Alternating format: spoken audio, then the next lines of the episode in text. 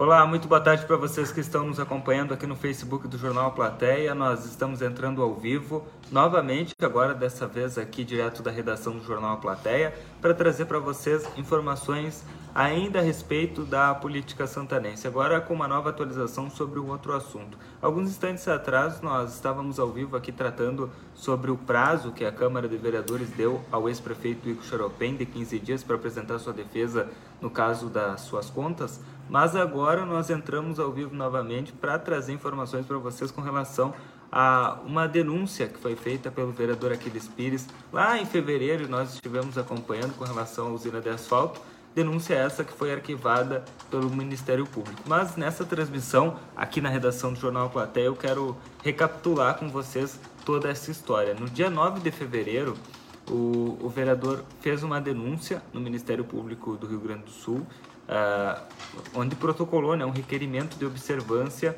uh, especificamente sobre a usina de asfalto do município de Santana do Livramento. Ali ele relatou é, que em 2016 é, foi instalada essa usina aqui em Santana do Livramento, mas ele relatou que nunca esteve em pleno funcionamento, né? O que o jornal Plateia apurou e teve acesso a documentos que mostram que sim, a usina teve funcionamento em Santana do Livramento. E no dia 8 de fevereiro ele relatou que fez uma, uma visita, é, 8 de fevereiro desse ano, fez uma visita lá no, no local onde está instalada a usina de asfalto. Ele disse, relatou na denúncia, que não encontrou nenhuma dificuldade para entrar no local. Ele disse que há apenas uma cerca comum e um portão sem nenhum sistema de segurança, nem travas, trancas ou cadeados no local onde está a usina.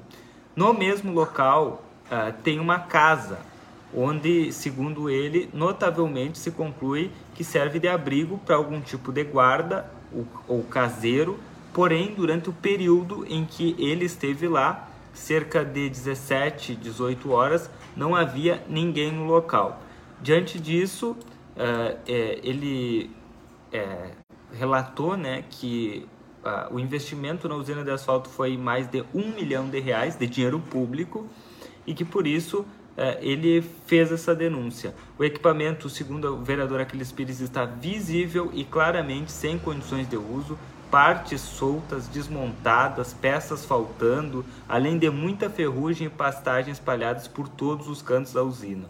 A estrutura física do local aparenta não estar totalmente finalizada, o que dá a impressão, segundo o parlamentar, de não estar devidamente protegido de aspectos como as condições climáticas, por exemplo. Sem nenhum estudo técnico, não é possível estimar o valor do prejuízo causado aos cofres públicos municipais, mas o dano ao erário público é lastimável, denunciou o vereador né, no dia 9 de fevereiro, que foi protocolada essa denúncia. Então, ele solicitou ao Ministério Público para que fosse dado conhecimento ah, da, da, situação, estudada a análise da, da, da, situação pelo Ministério Público Estadual, através para que então fosse feita da melhor maneira e dentro das especificações das leis, né, para apontar uma solução para esse problema. Só que a informação que a gente traz agora para vocês é de que o Ministério Público arquivou essa denúncia do vereador Aquiles Pires.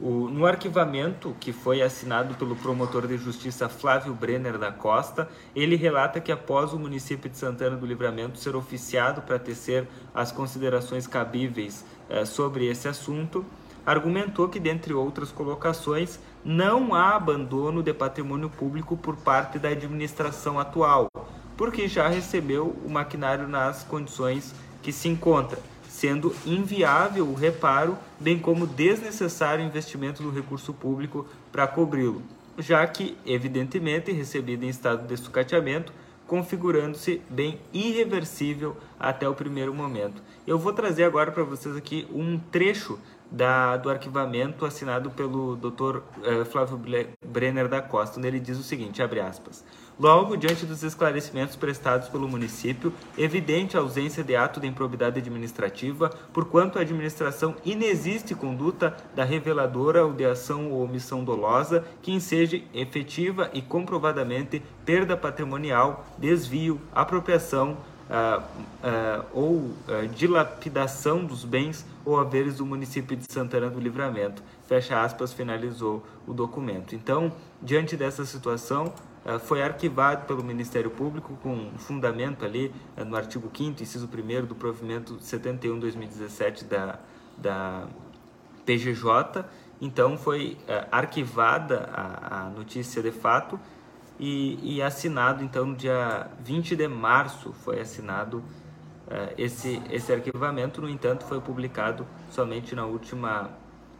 Esse documento foi assinado dia 20 de março, mas somente foi publicado na última sexta-feira pelo promotor de justiça Flávio Blenner uh, da Costa. Bom, essa usina de asfalto foi adquirida pelo município de Santana do Livramento no ano de 2016. Né, esteve em funcionamento em algumas vias, né, que o jornal Platéia inclusive veiculou, só que durante o governo do ex-prefeito Igor Choropem, ela foi uh, abandonada e deixada lá onde está nesse momento, com toda essa situação, é, em toda essa situação que relatou uh, o vereador Aquiles na denúncia, e agora o Ministério Público arquivou essa denúncia. Então, o que vai acontecer com a usina de asfalto e qual vai ser o desfecho dessa história, ainda não dá para se dizer. Mas com relação a esta denúncia específica, a notícia que a gente traz é de que a denúncia foi arquivada pelo Ministério Público do Estado do Rio Grande do Sul. Todos esses detalhes já estão lá em aplateia.com.br. Dentro de alguns instantes também estarão no nosso Instagram, arroba Jornal Plateia, para que todos vocês tenham acesso. Nós vamos continuar aqui na redação do Jornal Plateia, acompanhando e, e, e trazendo para vocês todas as atualizações acerca desses temas de relevância para o nosso município. Então, convidar vocês a curtirem, comentarem, compartilharem as nossas transmissões para sempre ficarem bem informados acerca daquilo que acontece no município. Esse é o Jornal Plateia, sempre à frente do seu tempo.